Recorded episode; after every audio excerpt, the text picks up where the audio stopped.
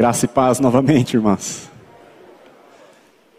A reunião da igreja é uma, é uma delícia para mim, meus irmãos. Não sei para você, mas para mim é maravilhoso.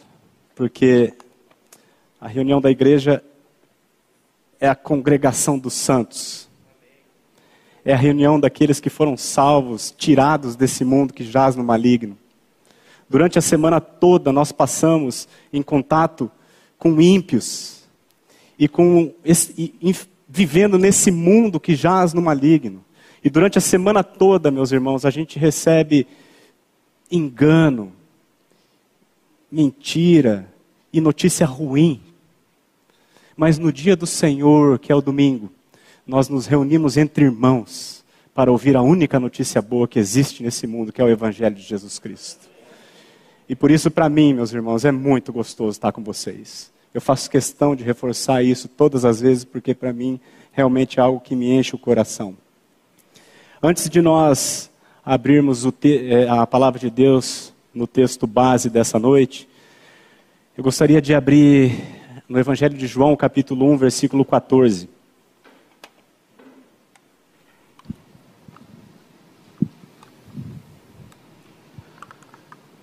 E o Verbo se fez carne e habitou entre nós, cheio de graça e de verdade, e vimos a sua glória, glória como do unigênito do Pai.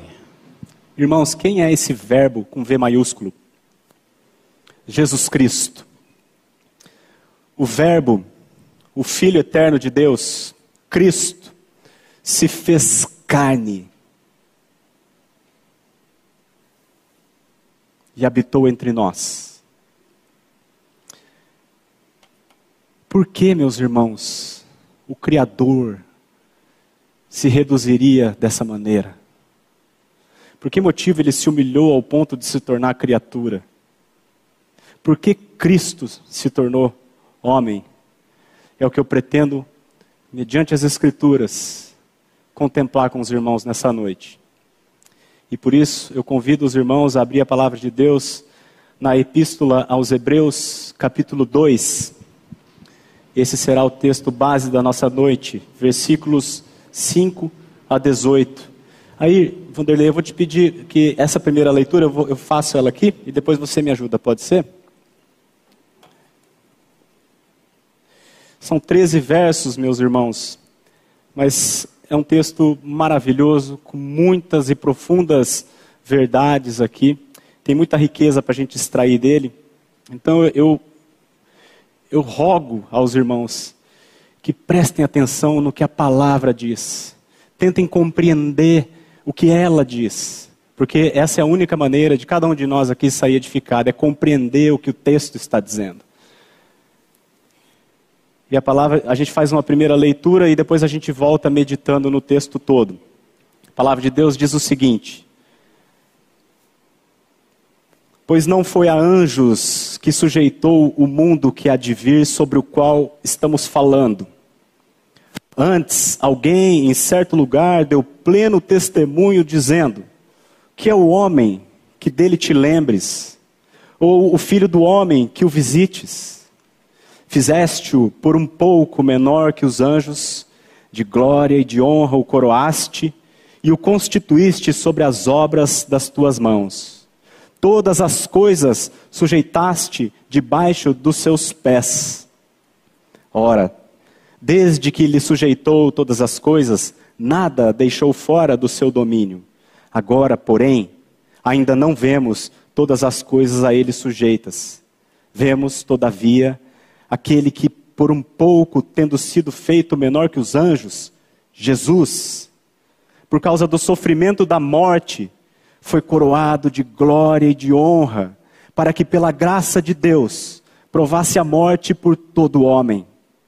Porque convinha que aquele, por cuja causa e por quem todas as coisas existem, conduzindo muitos filhos à glória, aperfeiçoasse por meio de sofrimentos o autor da salvação deles. Pois tanto o que santifica como os que são santificados, todos vêm de um só. Por isso, é que ele não se envergonha de lhes chamar irmãos, dizendo: A meus irmãos declararei o teu nome, cantar-te-ei louvores no meio da congregação. E outra vez, eu porei nele a minha confiança. E ainda, eis, aqui estou eu e os filhos que Deus me deu. Visto, pois, que os filhos têm participação comum de carne e sangue, destes também ele igualmente participou, para que por sua morte destruísse aquele que tem o poder da morte, a saber, o diabo, e livrasse todos que, pelo pavor da morte, estavam sujeitos à escravidão por toda a vida. Pois ele, evidentemente, não socorre anjos, mas socorre a descendência de Abraão. Por isso mesmo convinha que em todas as coisas se tornasse semelhante aos irmãos, para ser misericordioso e fiel sumo sacerdote nas coisas referentes a Deus e para fazer propiciação pelos pecados do povo. Pois naquilo que ele mesmo sofreu, tendo sido tentado, é poderoso para socorrer os que são tentados. Louvado seja o Senhor. Senhor, nós estamos diante da tua palavra, clamando, Senhor, pela tua misericórdia, pela tua graça, que tu unjas esta assembleia com o teu Espírito Santo, para que nós possamos extrair da tua palavra o máximo possível, Senhor para que a tua igreja seja edificada e para que aqueles que ainda não te conhecem resolvam hoje, tomem uma decisão hoje pela vida eterna em Cristo Jesus mediante a fé. Nós te pedimos isso, Senhor, não apenas para o nosso deleite, mas sobretudo para que a tua igreja seja edificada neste mundo que jaz no maligno. Oramos em nome de Jesus. Amém. Amém. Meus irmãos, é um texto maravilhoso, com muitas riquezas, como eu disse, então agora eu gostaria de convidar os irmãos a meditar nesse texto. É, esse texto é muito interessante, eu não sei se alguém capturou ou não, mas a gente vai ver aqui ao longo, à medida que nós formos lendo. Ele, ele é uma síntese do tema da Bíblia. A Bíblia é um livro grande, são quase 1.200 capítulos, é, demorou 1.500, 1.600 anos para ser escrita, foram mais ou menos 40 escritores diferentes, mas ela conta uma única história, meus irmãos. Um único tema. Do que, que a Bíblia inteira trata? Da redenção. Ela não está preocupada em contar a história do universo, não está preocupada em contar a história das nações, não está preocupada em mostrar o que é o povo judeu e a história do povo judeu. Não ela mostra a criação do Senhor, a queda do homem no pecado e a redenção promovida pelo próprio Senhor mediante a pessoa de Jesus Cristo. E nós vamos ver nesse texto, meus irmãos, nesse texto que de apenas 13 versículos, ele abrange todas, todo esse, esse enredo que a Bíblia uh, nos traz, a história da redenção. Vamos então, meus irmãos, agora voltar e ler verso a verso. Vamos ver o que diz o versículo 5. Pois não foi a anjos que sujeitou o mundo que há de vir, sobre o qual estamos falando. Meus irmãos, ele diz aqui sobre um mundo que há de vir, sobre o qual estamos falando. No capítulo 1, ele vinha falando de um mundo que há de vir. Como foi nos tempos de Noé, meus irmãos?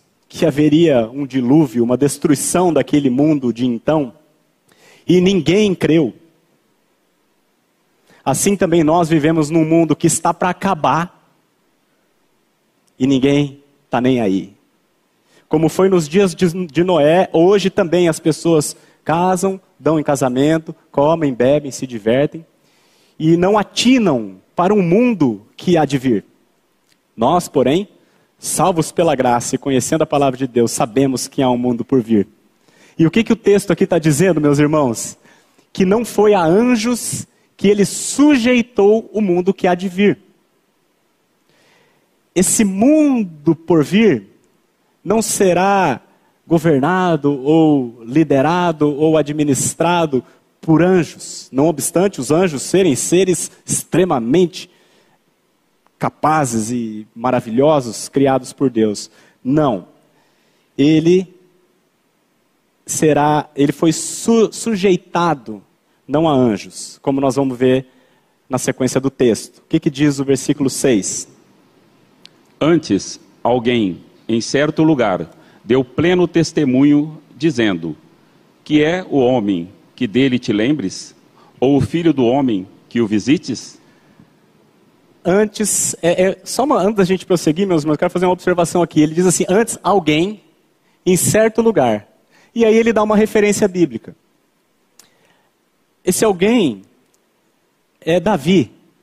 E em certo lugar é no Salmo 8. O, o, autor da epístola, obviamente, ele sabia que era Davi e ele sabia que era no Salmo 8. Aqui dá a entender que ele não sabia, alguém disse em algum lugar. Não é isso. Não é que ele não entendia. É que ele estava querendo nos, nos dizer que quem fala, ou aonde fala, não importa. O que importa é o pleno testemunho. Irmãos, quando o pastor Glênio está aqui nesse púlpito, quando o pastor Glênio está aqui no púlpito da primeira igreja batista em Londrina, não obstante nós amarmos o pastor Glênio, ele é apenas alguém em certo lugar. O que fala e o que opera é o pleno testemunho da palavra de Deus. É a palavra que fala. Foi até por isso que eu tirei o púlpito dali, porque eu quero que vocês olhem para lá. Eu, meus irmãos, sou apenas um alguém que está falando em certo lugar. Vamos prestar atenção no que a palavra de Deus diz. Mas como a gente sabe que esse alguém é Davi em certo lugar, é o Salmo 8, eu vou convidar os irmãos a dar uma olhada rápida lá. Salmo 8. Quando contemplo... Versos 3 até o 6, tá, Vanderlei? Por gentileza.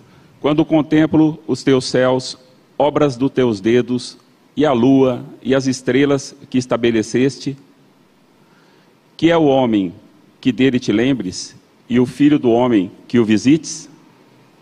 Fizeste-o, no entanto, por um pouco menor do que Deus, e de glória e de honra o coroaste. Deste-lhe domínio sobre as obras da tua mão, e sobre os seus pés tudo lhe puseste. Oh, meus irmãos, isso aqui, volta no versículo 3, por favor, irmão. Eu acho que quando Davi escreveu esse salmo, era de noite.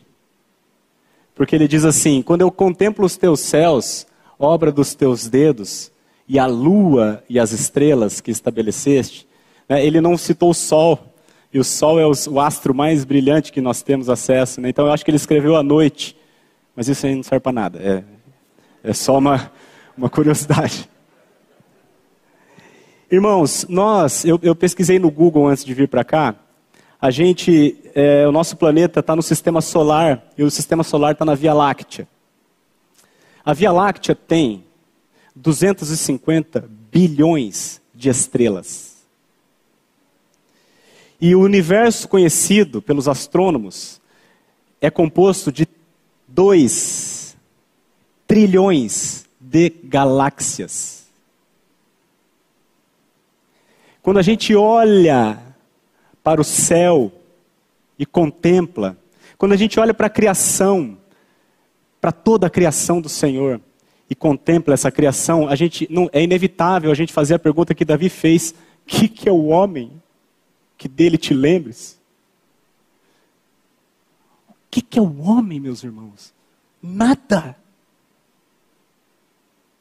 Mas ainda assim, o Senhor criou todas as coisas para nós.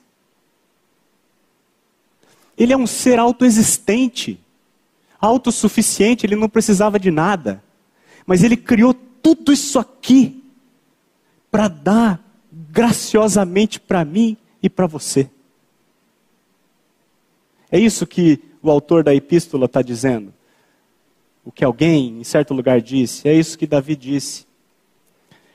Vamos ver rapidamente também, bem rapidinho, para a gente não fugir do nosso texto, Gênesis 1, 26.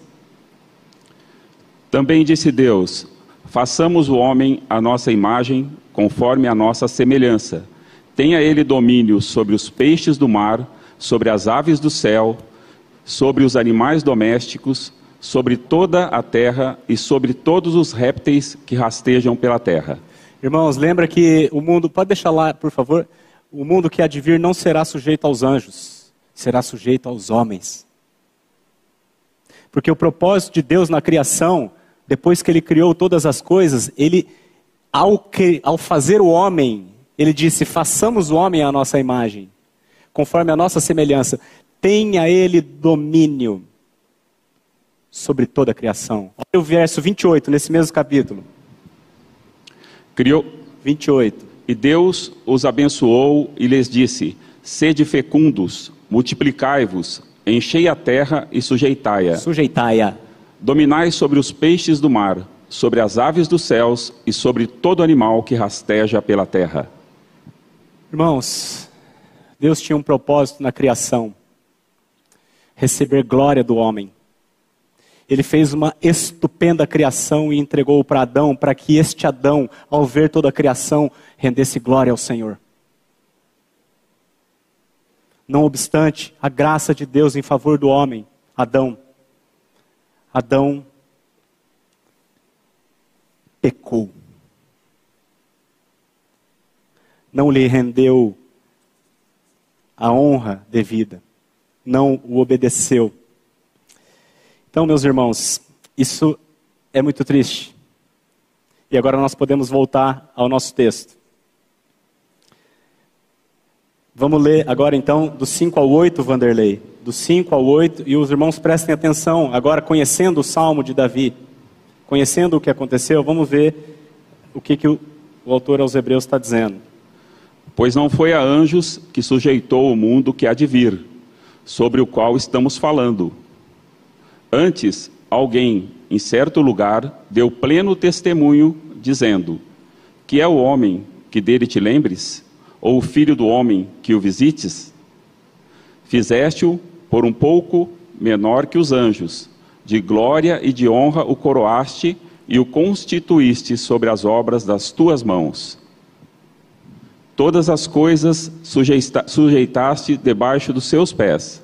Ora, Desde que lhe sujeitou todas as coisas, nada deixou fora do seu domínio. Agora, porém, ainda não vemos todas as coisas a ele sujeitas. Irmãos, percebem aqui então a criação. O autor tá, citou a criação, o propósito de Deus na criação. Só que agora preste atenção nessa expressão aqui. Agora, porém. Deus fez todas as coisas, o homem não era nada. Que é o homem, para que dele te lembres mas fizeste-o por um pouco menor que os anjos, de glória e de honra o coroaste, constituíste sobre as obras das tuas mãos, todas as coisas sujeitaste debaixo dos seus pés. Adão, é tudo teu. Mas Adão escolheu se voltar contra Deus. Ele foi criado para ser o governador da criação, o rei da criação mas pela sua obstinação e pelo seu pecado ele se tornou um escravo. Agora, porém, ainda não vemos todas as coisas sujeitas ao homem. A criação, meus irmãos, era perfeita, mas ela se tornou hostil ao homem. Ela, vamos, rapidamente também, Gênesis 3, 17 a 19. E Adão disse: Visto que atentaste à voz da tua mulher e comeste da árvore que eu te ordenara que não comesse, maldita é a terra por tua causa.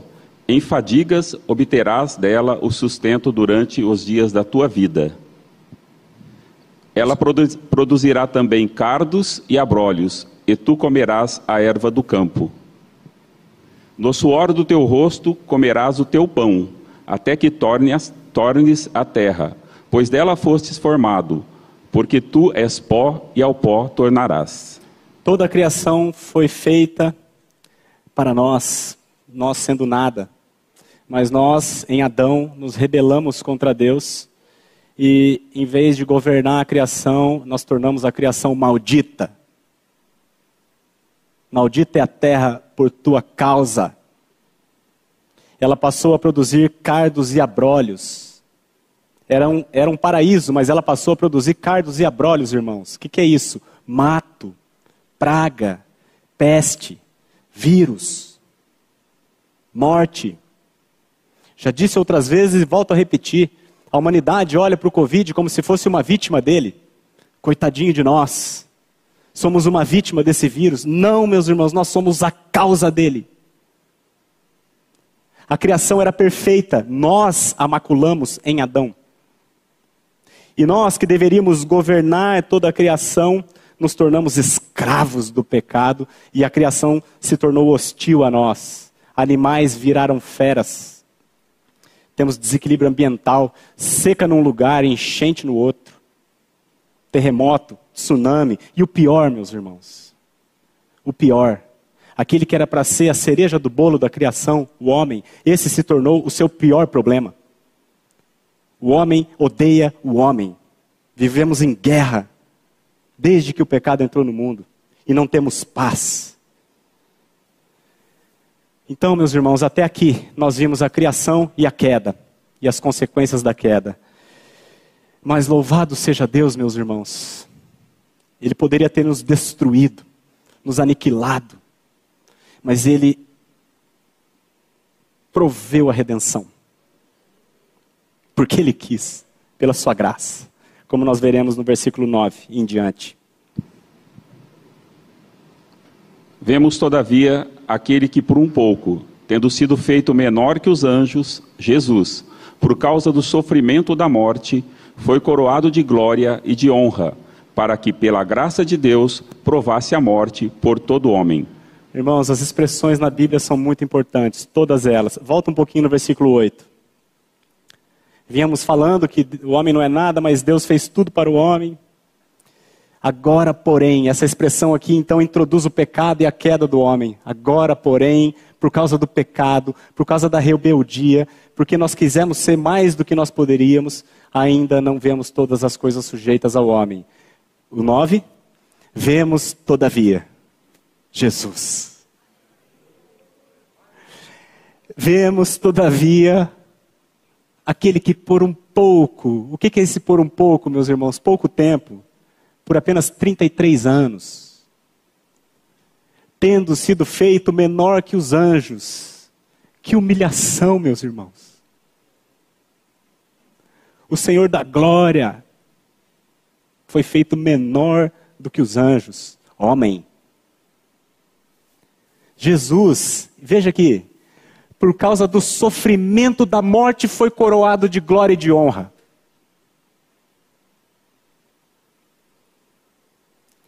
para que, pela graça de Deus, provasse a morte por todo homem.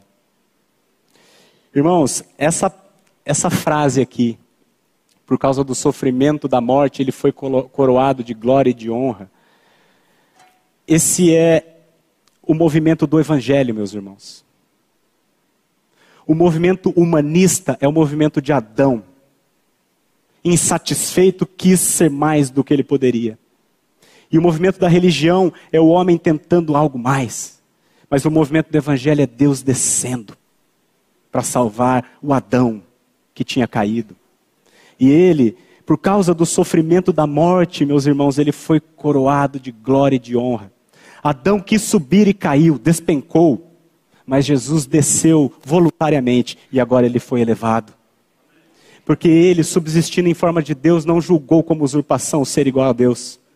Antes, a si mesmo se esvaziou, assumindo a forma de servo, tornando-se em semelhança de homens, menor que os anjos.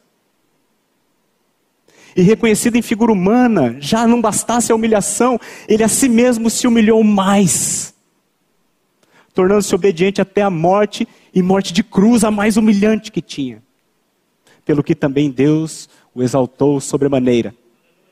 Ele deu um nome que está acima de todo nome para que ao nome de Jesus todo joelho se dobre, no céu, na terra e no inferno, e toda língua confesse que Jesus Cristo é Senhor, para a glória de Deus Pai.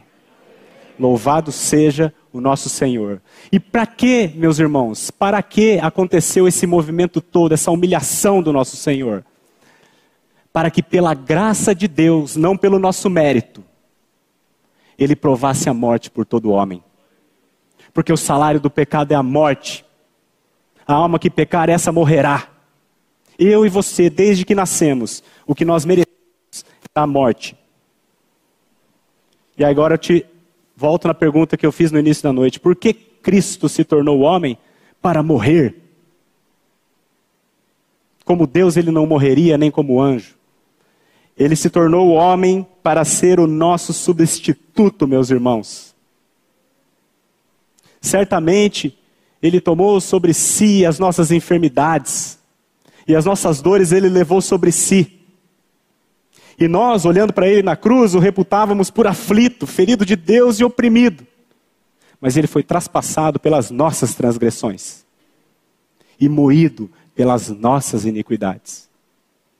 O castigo que nos traz a paz estava sobre ele. E pelas suas pisaduras, pelo seu sofrimento, nós fomos sarados. É para isso que ele se tornou homem.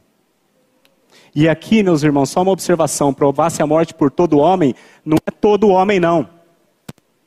Temos que entender esse todo aqui. A salvação não é universal, meus irmãos, como o Papa diz.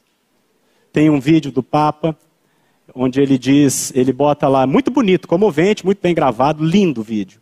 Ele bota lá um, um judeu, um cristão, um muçulmano e um budista, não me lembro. E ele fala assim, lindo, dá, você quase chora no vídeo. Ele diz assim: somos todos hijos de Deus. Não, não somos não. A Bíblia diz, meus irmãos, a Bíblia diz que Jesus veio para o que era seu e os seus não o receberam. Mas a todos quantos o receberam, Jesus, deu-lhes o poder de serem feitos filhos de Deus, a saber, os que creem no seu nome. O todo homem aqui é o homem de toda espécie, alto, baixo, negro, branco, homem mulher, rico, pobre, até chinês, brasileiro. É todo homem sem distinção, mas é para aquele que recebeu o Senhor Jesus Cristo, que se arrependeu e creu no Evangelho. E eu faço uma pergunta para você: você já o recebeu? Porque se você não o recebeu, eu não posso te chamar de irmão. Mas receba o Senhor Jesus como teu Salvador, não complique o que Deus fez fácil. Creia nele. Encontre descanso. Versículo 10. Porque convinha que aquele por cuja causa e por quem todas as coisas existem, conduzindo muitos filhos à glória, aperfeiçoasse, por meio de sofrimentos, o autor da salvação deles. Porque convinha que aquele por cuja causa e por quem todas as coisas existem. Quem é esse? Deus. Porque dele, por meio dele e para ele são todas as coisas. Porque convinha que Deus, conduzindo muitos filhos à glória. Meus irmãos, a gente vive nesse mundo que jaz no maligno e é só o remanescente que crê. É muito pouca gente que crê. Mas quando todos os santos forem reunidos, serão muitos, meus irmãos. A Jerusalém celestial será enorme, porque os crentes de, todos os, de todas as eras serão reunidos. Convinha que Deus, conduzindo muitos filhos à glória, aperfeiçoasse por meio de sofrimentos o autor da salvação deles. Aqui me intriga. Está dizendo que Deus aperfeiçoou Jesus Cristo que é o autor da nossa salvação. Se em Jesus Cristo habita corporalmente toda a plenitude da divindade, como ele pode ser aperfeiçoado? Se ele é o resplendor da glória e a expressão exata do ser de Deus, como pode ele ser aperfeiçoado? Irmãos, ele sempre foi perfeito na sua divindade, mas na sua humanidade ele precisou ser aperfeiçoado. Não que ele já não fosse perfeito. Eu tenho uma nenezinha de nove meses, cujo cérebro, corpo, tudo perfeito. Mas ela só tem nove meses. Ela ainda será aperfeiçoada. Jesus foi aperfeiçoado, é o que a Bíblia está dizendo. E aí nós levantamos duas perguntas. Por que ele precisou ser aperfeiçoado? Essa nós vamos, o próprio texto responde no final. E a outra é como ele foi aperfeiçoado. Como ele foi aperfeiçoado? Está escrito aqui. Como? Por meio de sofrimentos. Você está sofrendo? Eu tenho certeza que está. Porque você vive num mundo que é caído. Mas, meus irmãos, a Bíblia diz: tende por motivo de toda alegria o passardes por várias provações, porque são elas que nos aperfeiçoam, mostram a nossa finitude e mostram a nossa dependência, total dependência de Deus. O Filho de Deus foi aperfeiçoado por meio de sofrimento. E você, sendo filho, você acha que você vai ser aperfeiçoado como? Com prosperidade?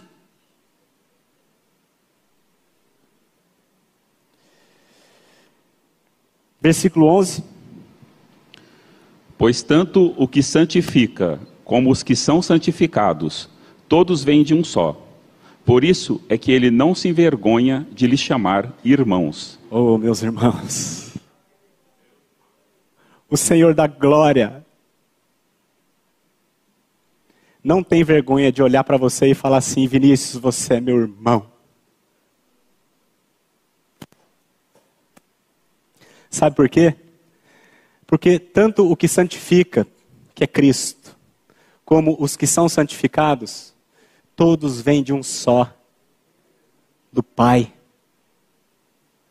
Todo aquele que crê passou a ser participante da natureza divina. E nós também viemos de um só porque Jesus também se tornou carne. A gente veio do Adão, ele também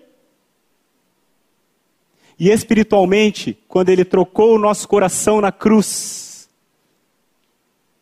ele tirou a nossa natureza adâmica, pecaminosa, e nos deu a natureza de Deus. Estou crucificado com Cristo e vivo não mais eu, mas o próprio Cristo vive em mim. Esse é o Evangelho, meus irmãos mediante a obra de Cristo, nós fomos adotados para a família de Deus. Dar-vos-ei coração novo, porei dentro de vós espírito novo. Tirarei de vós, eu vou fazer isso, eu vou tirar de vós o coração de pedra, e eu vou te dar um coração de carne. Eu vou pôr dentro de vós o meu espírito, não é você que faz isso. Sou eu, diz o Senhor. Eu porei dentro de vós o meu espírito com E maiúsculo. E quando eu fizer isso, farei com que vocês andeis nos meus estatutos, guardeis os meus juízos e os observeis. O evangelho é muito diferente da religião, meus irmãos. A religião é o homem produzindo um comportamento tentando agradar a Deus. O evangelho é Deus arrancando um coração que não pode produzir nada bom e botando Cristo vivendo nele. E este, com um novo coração, produz, é santificado, como o texto está dizendo. Ser santificado, ser santo, é ser diferente, meus irmãos, desse mundo caído e podre, dessa humanidade doente. Nós fomos santificados, recebemos uma nova natureza, um novo coração. E é por isso que, não obstante todo o nosso pecado, Jesus Cristo não se envergonha de nos chamar de irmãos. Você tem sido santificado?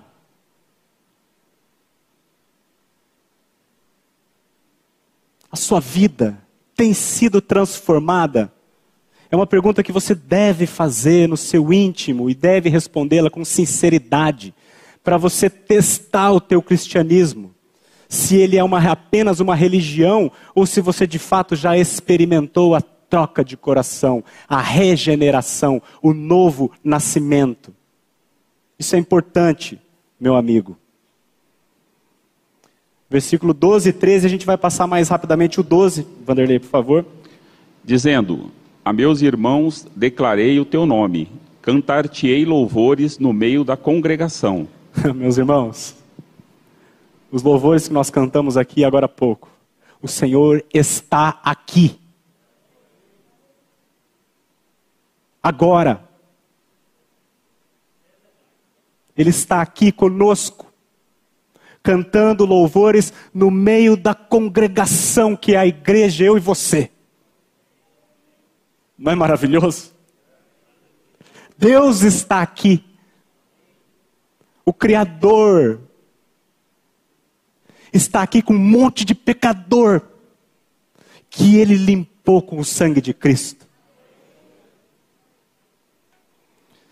Versículo 13. E outra vez, eu porei nele a minha confiança. E ainda, eis que aqui estou, e eu, os, e eu e os filhos que Deus me deu. Ele foi 100% homem, meus irmãos, porque quando ele esteve aqui, ele precisou botar em Deus a confiança dele. Viveu 100% pela fé. E ele, como homem, é o autor e consumador da nossa fé. Eis aqui estou eu e os filhos que Deus me deu. Olha o Senhor falando aqui de mim, de você. E agora, meus irmãos, nós vamos ler aquele que, dado o contexto atual, é a parte mais, no meu entendimento, mais relevante para os dias atuais, nesse texto que nós estamos meditando. Versículos 14 e 15. Preste muita atenção no que a palavra de Deus diz. Visto, pois, que os filhos têm participação comum de carne e sangue, destes também ele igualmente participou, para que por sua morte destruísse aquele que tem o poder da morte, a saber, o diabo. E livrasse todos que, pelo pavor da morte, estavam sujeitos à escravidão por toda a vida. Oh, meus irmãos! Visto, pois, que os filhos têm participação comum de carne e sangue, destes também ele igualmente participou, para que por sua morte destruísse aquele que tem o poder da morte, a saber, o diabo, e livrasse, livrasse, de uma vez por todas, todo aquele que pelo pavor da morte estava sujeito à escravidão por toda a vida. Meus irmãos, o pavor da morte escraviza o homem. Isto está bem claro para nós. Eu conheço uma pessoa, mais de uma pessoa, que está há um ano e três meses dentro de casa. E todo mundo aqui conhece alguém assim.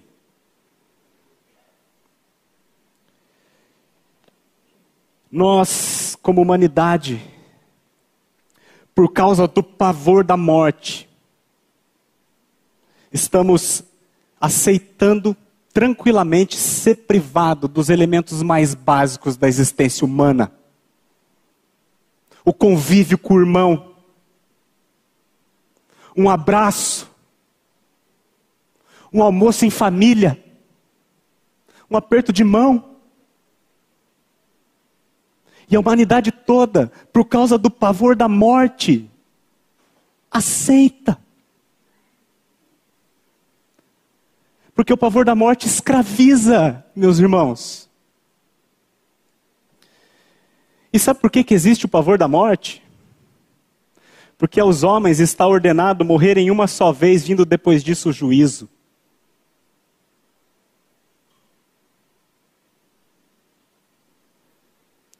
E Deus colocou a eternidade no coração do homem, de modo que todo homem sabe que não é morreu, acabou. É morreu, trono do juízo. Deus escreveu no, no nosso coração, todos os seres humanos, a sua lei, que a gente chama de consciência. Todo mundo sabe que deve na praça e no cartório diante de Deus. Por isso o pavor da morte, meus irmãos. E em que sentido o diabo tem o poder da morte? A Bíblia chama ele de acusador. Ele é o acusador. Sabe o que, que ele faz? Ele pega a lei de Deus, comparece diante de Deus como um promotor de justiça e fala assim: Senhor, Glênio infringiu aqui, aqui e aqui. Deve ser condenado se o senhor for um juiz justo. Ele é o acusador. Ele é, meus irmãos, o maior promotor de justiça que existe, embora ele seja mesmo injusto. Ele é um promotor de justiça. Mas se ele é o acusador, o promotor de acusação, Jesus Cristo é o nosso advogado. Ele pagou a conta. Ele se interpõe entre Satanás e o juiz, que é Deus, e diz: de fato, Glênio é pecador, mas eu derramei o meu sangue para salvá-lo. E ele creu em mim, se arrependeu dos meus pecados, e por isso ele está mais limpo, mais alvo do que a neve. Ele destruiu o diabo, meus irmãos. Isso não quer dizer que ele já foi aniquilado, ainda não foi, mas ele será, fica tranquilo. É igual quando você mata uma cobra, bate na cabeça dela, ela fica se rebatendo um tempo. É assim que Satanás está, mas o dia dele está chegando. Eu gostaria de, de ler, meus irmãos, um texto maravilhoso. E Vanderlei, esse texto é tão glorioso que eu vou pedir que você me conceda a honra de eu poder ler. Colossenses, capítulo 2, de 13 a 15. E a vós outros, igreja, e a vós outros, crentes, e a vós outros que já se arrependeram do seu pecado e creram no Senhor Jesus, a vós outros que estáveis mortos pelas vossas transgressões e pela incircuncisão da vossa carne, vos deu vida juntamente com Ele, perdoando todos, todos os nossos delitos tendo cancelado o escrito de dívida que era contra nós e que constava de ordenanças, o qual nos era prejudicial, removeu inteiramente, encravando-o na cruz. E despojando os principados e potestades, que é Satanás, publicamente os expôs ao desprezo, triunfando deles na cruz. Satanás é o acusador, mas Jesus Cristo é o salvador, o advogado. Por que Cristo se tornou homem, meus irmãos? Para livrar o homem do pavor da morte. Para justificar o homem diante de Deus. Justificados, pois, mediante a fé, temos o que? Paz com Deus. A morte não é mais um terror, não é uma ida para o abate, mas é encontrar o nosso Senhor. Agora, pois, nenhuma condenação há para os que estão em Cristo Jesus John Owen, um irmão do século XVII, escreveu um livro que eu ainda não li, mas está na minha lista lá. O título do livro é muito interessante: A Morte da Morte na Morte de Cristo. E no mesmo século XVII, que século bom foi esse? Matthew Henry escreveu o seguinte: presta atenção no que ele falou, meus irmãos. Que aqueles que temem a morte e se esforçam para se livrar dos seus terrores, não tentem tornar-se mais corajosos que não esperem ajuda do mundo ou dispositivos humanos, mas que busquem perdão, paz, graça e uma esperança viva do céu pela fé naquele que morreu e ressuscitou, para que assim possam superar o medo da morte. Visto, pois, que os homens têm participação comum de carne e sangue, destes também ele, Jesus, participou, para que por sua morte destruísse aquele que tem o poder da morte, a saber, o diabo, e livrasse todos, todos que pelo pavor da morte estavam sujeitos à escravidão por toda uma vida. Não é de uma vacina que o mundo precisa. Precisa do cordeiro. Precisa do evangelho. Meus irmãos, os governantes e a mídia, que são instrumento na mão daqueles, pregam o pavor, com o objetivo de escravizar. Os laboratórios, a farmácia, a feitiçaria e os cientistas pregam a vacina porque querem ganhar dinheiro, mas a igreja prega o evangelho. Porque o Evangelho, só o Evangelho, livra do poder da morte. E meus irmãos, eu torço para a vacina dar certo. Oro ao Senhor. Mas ainda que a vacina seja 100% eficaz e vacine 100% da população, daqui a 100 anos, os 8 bilhões de pessoas que tem no mundo estarão todos mortos. Todos não é uma vacina que te livra do medo da morte, mas é a fé em Jesus Cristo. 16. Pois ele, evidentemente, não socorre a anjos, mas socorre a descendência de Abraão. Meus irmãos, sabe por que Cristo se tornou homem? Porque ele não veio salvar anjo. Porque os anjos que caíram vão ficar assim para sempre. Não tem esperança para anjo. Mas ele veio salvar o homem, a descendência de Abraão. A descendência de Abraão aqui não são os judeus, são todos aqueles que creem como Abraão creu. Porque pela fé, ele recebeu a justiça de Cristo. Ele foi imputada como justiça. E agora nós voltamos àquela pergunta: por que ele precisou ser aperfeiçoado? Nós já entendemos que ele foi aperfeiçoado como? Por meio do sofrimento. Mas por que ele precisou ser aperfeiçoado? Versos 17 e 18, caminhando para o final. Por isso mesmo, convinha que, em todas as coisas, se tornasse semelhante aos irmãos, para ser misericordioso e fiel, sumo sacerdote nas coisas referentes a Deus e para fazer propiciação pelos pecados do povo. Pois, naquilo que ele mesmo sofreu, tendo sido tentado, é poderoso para socorrer os que são tentados. Aleluia, meus irmãos. Volta no 17. Sabe por que ele precisou ser aperfeiçoado? Porque ele não socorre a anjos, mas a descendência de Abraão, que é eu e você, se você crê. E como eu e você somos filhos, somos carne e sangue, ele precisou, convinha que ele, em todas as coisas, se tornasse semelhante aos irmãos. Para quê? Para ser misericordioso, misericordioso conosco. E fiel sumo sacerdote para com Deus.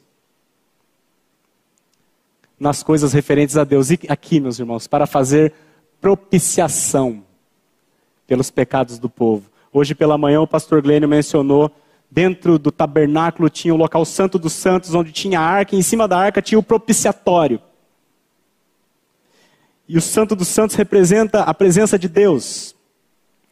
O homem, para conseguir chegar, era uma vez por ano, somente o sumo sacerdote tinha que chegar naquele santo dos santos com sangue. E derramar o sangue sobre o propiciatório. O que, que é propiciatório? É, é, é, é para liberar para propiciar a raiva que Deus tem do pecado. Deus é santo, ele é amor, claro que ele é. Mas ele é justo e ele é santo, de modo que ele abomina o pecado, odeia o pecado. E por isso ele determinou que sem derramamento de sangue não há remissão de pecado. Porque o salário do pecado é a morte, e a alma que pecar, essa morrerá. O sumo sacerdote oferecia sangue de touro e de bode mas o nosso sumo sacerdote, ele ofereceu o sangue dele. Ele era o sumo sacerdote e também a oferta, para de uma vez por todas propiciar a ira que Deus tem contra o meu e contra o seu pecado. É por isso que ele precisou ser aperfeiçoado por meio de sofrimentos, porque, meus irmãos, naquilo que eu e você somos tentados, ele também foi. Naquilo que eu e você sofremos, ele também sofreu. Ele é um homem de dores que sabe o que é padecer. Então, se você tem algum problema, se tem algum sofrimento, alguma tentação, ele é um fiel, ele é poderoso para socorrer os que são tentados. Por isso que ele precisou ser aperfeiçoado na sua humanidade, por meio dos sofrimentos que eu e você passamos todo dia. E eu encerro, meus irmãos, Resumindo o que a gente conversou aqui. Por que Cristo se tornou homem? Porque o propósito eterno de Deus para o homem é que o homem governasse a sua criação. Mas o homem pecou e merecia a morte e o inferno. Todavia, pela graça de Deus, porque ele amou o mundo de tal maneira, ele deu seu filho unigênito para morrer no nosso lugar. E todo aquele que nele crê uma, recebe uma troca de coração, uma troca de natureza. As coisas velhas já passaram, eis que tudo se fez novo. A cruz de Cristo, meus irmãos, ele refez o homem. Na cruz de Cristo, ele fez o homem novamente, o homem que não tem conserto. Ele matou e criou outro. Eu, quando for levantado da terra, atrairei todos a mim mesmo, diz Jesus. Quando ele foi levantado e pendurado naquele madeiro maldito, porque maldito é todo aquele que é pendurado em madeiro. Ele foi lá pendurado, meus irmãos, primeiro, para pagar a conta do teu pecado e do meu. Mas segundo, ele nos incluiu naquela morte. E quando ele morreu, nós também fomos sepultados juntamente com ele. E assim como ele foi ressuscitado pela glória do Pai dentre os mortos, assim também nós agora, mediante a fé, andamos em novidade de vida. Nos tornamos irmãos de Jesus Cristo. De pecadores condenados a filhos e herdeiros. Ele é o rei da nova criação. É a Ele que está sujeitado, sujeita à nova criação, o novo mundo que há de vir, e nós reinaremos com Ele em glória. Louvado seja o nome do Senhor. Louvado seja o nome do Senhor. Vamos agradecê-lo por isso? Pai, não temos palavras, Senhor, para te agradecer pela tua graça. Porque o Senhor Jesus Cristo, o teu Filho eterno, sem pecado, sem mácula, escolheu voluntariamente se humilhar abaixo dos anjos, assumindo a forma de homem, com um objetivo ainda mais impensável para nós, que era morrer naquela cruz, para que naquela cruz nós pudéssemos encontrar descanso e a paz mediante a fé na obra dele. Te louvamos porque, apesar de não merecermos, o Senhor escolheu nos adotar como teus filhos. E agora, Senhor, te louvamos porque há uma promessa na tua palavra que tem uma nova criação por vir. Maravilhosa, onde não haverá choro, nem pranto, nem dor, e o Senhor mesmo enxugará pessoalmente dos olhos toda lágrima. E lá, Senhor, lá sim, nós podemos finalmente descansar na, na na Jerusalém celestial, que não tem palavras para descrever. O nosso pedido, Senhor, como igreja, é que se tem alguém aqui que ainda não crê nisso, que creia logo, em nome de Jesus. E o outro pedido é que o Senhor volte logo, em nome de Jesus. Amém. Amém. Amém.